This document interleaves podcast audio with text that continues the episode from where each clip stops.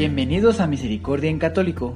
La finalidad de este podcast es compartirte la insondable misericordia de nuestro Señor Jesucristo, apoyándonos de literatura de santos como la biografía y diario de Santa Faustina, testimonios, temas para poner en práctica día a día para el crecimiento a la devoción de la Divina Misericordia. Comenzamos.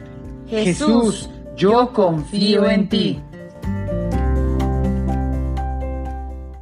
Bienvenidos a Misericordia en Católico, ya sea que lo estés escuchando a través del podcast o a través del canal de YouTube Misericordia en Católico. Seas bienvenido y pues el día de hoy vamos a continuar con el diario de Santa María Faustina Kowalska. La vez pasada nos quedamos en el numeral 72. Vamos a continuar después de un pequeño párrafo de este mismo numeral para poder tomar la secuencia y continuar con este diario. Pues dispongamos nuestro corazón, abramos nuestros labios, nuestros oídos, que Dios nuestro Señor nos ilumine con su Espíritu Santo, nos conceda la gracia de poder poner en práctica las virtudes que a muchos de sus santos ha proporcionado. Pues bueno, vamos a, a tomar este último párrafo que dice, el cielo y la tierra podrán cambiar pero jamás se agotará la misericordia de Dios. Oh, qué alegría, oh, qué alegría arde en mi corazón cuando contemplo tu bondad inconcebible. Oh Jesús mío, deseo traer a todos los pecadores a tus pies para que glorifiquen tu misericordia por los siglos de los siglos.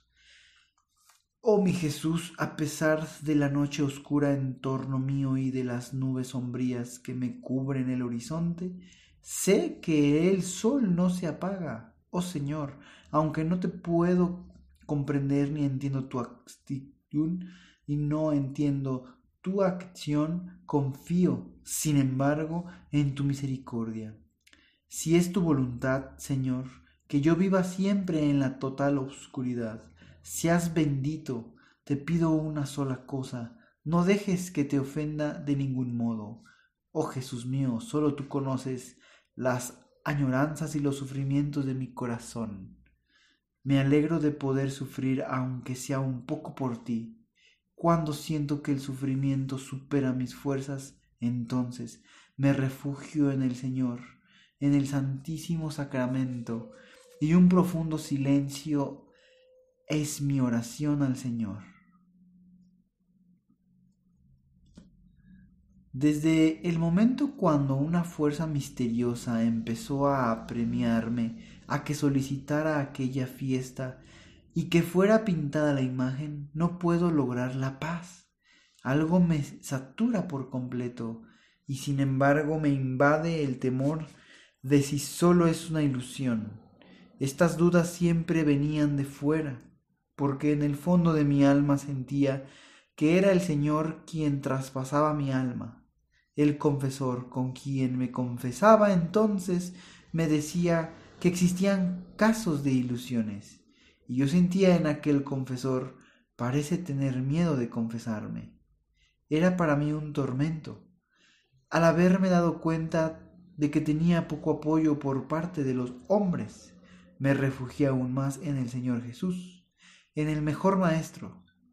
En algún momento, cuando me invadió la duda de si la voz que oía era del Señor, me dirigí a Jesús en un coloquio interior, sin pronunciar una palabra. De repente alguna fuerza penetró mi alma. Dije, si tú eres verdaderamente mi Dios que estás en comunión conmigo y me hablas, te pido, Señor, que esa alumna se confiese hoy mismo y esa señal me fortalecerá. En ese mismo instante aquella muchacha pidió la confesión. La madre de la clase, sorprendida de su cambio repentino, no tardó en buscar a un sacerdote y esa persona se confesó muy arrepentida.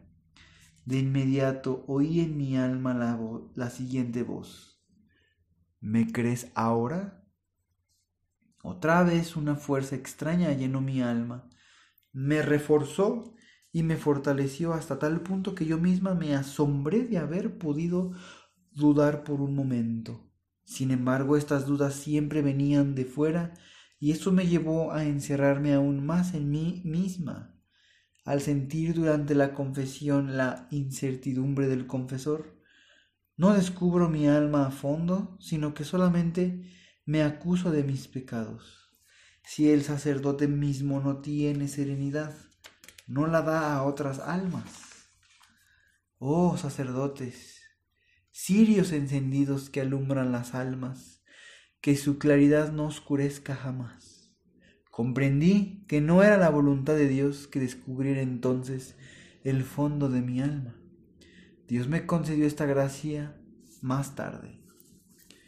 Jesús mío, guía mi mente, toma posesión absoluta de todo mi ser. Enciérrame en el fondo de tu corazón y protégeme del asalto del enemigo. En ti toda mi esperanza. Habla a través de mi boca cuando yo, miseria absoluta, esté con los poderosos y los sabios para que reconozcan que esta causa es tuya y de ti proviene. Mi mente estaba extrañadamente obscurecida. Ninguna verdad me parecía clara. Cuando me hablan de Dios, mi corazón era como una roca. No lograba sacar del corazón ni un solo sentimiento de amor hacia Él. Cuando con un acto de voluntad trataba de permanecer junto a Dios, experimentaba grandes tormentos y me parecía que con ello causaba una ira mayor de Dios. No podía absolutamente meditar tal y como meditaba anteriormente.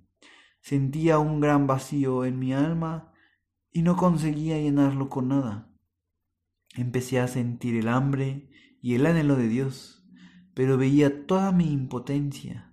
Trataba de leer despacio, frase por frase y meditar del mismo modo, pero fue en vano no comprendía nada de lo que leía. Delante de los ojos de mi alma estaba constantemente todo el abismo de mi miseria. Cuando iba a la capilla por algunos ejercicios espirituales, siempre experimentaba aún más tormentos y tentaciones. A veces, durante toda la Santa Misa, luchaba con los pensamientos blasfemos que trataban de salir de mis labios. Sentía aversión por los santos sacramentos. Me parecía que no sacaba ninguno de los beneficios que los santos sacramentos ofrecen. Me acercaba a ellos solamente por la obediencia al confesor, y esa ciega obediencia era para mí el único camino que debía seguir, y mi tabla de salvación. Cuando el sacerdote me explicó que esas eran las pruebas enviadas por Dios y que con el estado en que te encuentras no solo no ofendes a Dios, sino que le agradas mucho. Es una señal que Dios te ama inmensamente y que confía en ti, porque te visita con estas pruebas. No obstante, esas palabras no me consolaron. Me parecía que no se referían en nada a mí. Una cosa me extrañaba. A veces, cuando sufría enormemente, en el momento de acercarme a la confesión, de repente todos esos terribles tormentos cesaban, pero cuando manejaba de la rejilla, todos esos tormentos volvían a golpearme con mayor furia. Entonces me postraba delante del Santísimo Sacramento y repetía esas palabras. Aunque me mates, yo confiaré en ti. Me parecía que agonizaba en aquellos dolores. El pensamiento que más me atormentaba era que yo era rechazada por Dios. Luego venían otros pensamientos. ¿Para qué empeñarme en las virtudes y en buenas obras? ¿Para qué mortificarme y anudarme? ¿Para qué hacer votos? ¿Para qué rezar? ¿Para qué sacrificarme e implorarme? ¿Para qué sacrificarme e inmolarme? ¿Para qué ofrecerme como víctima de cada paso? ¿Para qué si ya soy rechazada por Dios? ¿Para qué estos esfuerzos? Y aquí solamente Dios sabe lo que ocurría en mi corazón. Pues bien, queridos hermanos, hemos llegado hasta el numeral 77, terminado el 77, y vaya que pues yo encuentro estas pruebas que realmente para mí, eh, yo creo que hay que tener un alto grado de discernimiento para poder detectar que este tipo de pruebas proviene de Dios. Puede ser muy fácil confundirse, inclusive desviarse del camino, pero al final todo lo que provenga de Dios no nos va a matar, nos va a hacer fuerte. Y entre más débiles somos, más fuertes somos, porque más la misericordia se sumerge en nosotros. Recordemos que hay que tener fe. La fe es la que nos va a sostener. Es el barquito que nos va a llevar, que nos va a guiar hasta encontrar la luz, que en este caso es Dios. Creo que Santa Faustina va experimentando estos tormentos porque, pues bueno, sin ningún, sin dudar alguna, vemos que Santa Faustina se convierte en un apóstol de la misericordia, se convierte en la secretaria misma de la misericordia. Dios, antes de realizar esta tarea de la fiesta, esa tarea de la pintura, fue preparándola. Pero en ese proceso, ella sufrió mucho. Sin embargo, yo veo que se mantiene en la obediencia, como bien lo dijo. Me mantengo en la obediencia y eso es lo que me impulsa al sacramento. Pues mantengámonos obedientes, mantengámonos con la fe en alto Recordemos que tomados de la mano de Dios, siempre vamos a estar en el camino correcto. Pues bien, queridos hermanos, yo espero que les siga gustando, que les esté gustando, que les anime a esa conversión, esa gran gracia, dijo el Santo Papa Francisco en una carta que escribió.